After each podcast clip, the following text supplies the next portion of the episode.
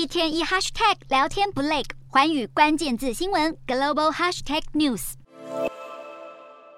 And it's a strong, strong signal to the world and to Russia that they cannot intimidate the world. 一百四十三国赞成，五国反对的压倒性票数。十二号，联合国大会通过决议，谴责俄罗斯非法并吞乌克兰的部分领土。不过耐人寻味的是，中国投下了废票，被解读为是两难下的考量，因为北京当局既得在名义上保持承诺，要维护各国的主权和领土完整，又不想与俄罗斯交恶。而在乌俄战争上，中国态度暧昧，但是白俄罗斯总统卢卡申科倒是明。着与俄罗斯组队。除了向西方阵营强硬放话，十号卢卡申科公开表示，白俄军队与俄军组成联合部队，不过强调是防御性质，还表示人数不会只有一千人那么少。十二号乌克兰方面也指出，白俄罗斯向俄军提供坦克，并且协助修复其设备。与此同时，中亚地缘政治角力在成焦点。俄罗斯总统普丁与土耳其总统埃尔段亲自出席亚洲相互协作与信任措施会议，也就是第六届的亚信峰会。十三号在哈萨克首都阿斯塔纳登场。一方面到场的中国国国家副主席王岐山会不会因为反国的隔离问题而无法出席中国共产党二十大备受关注。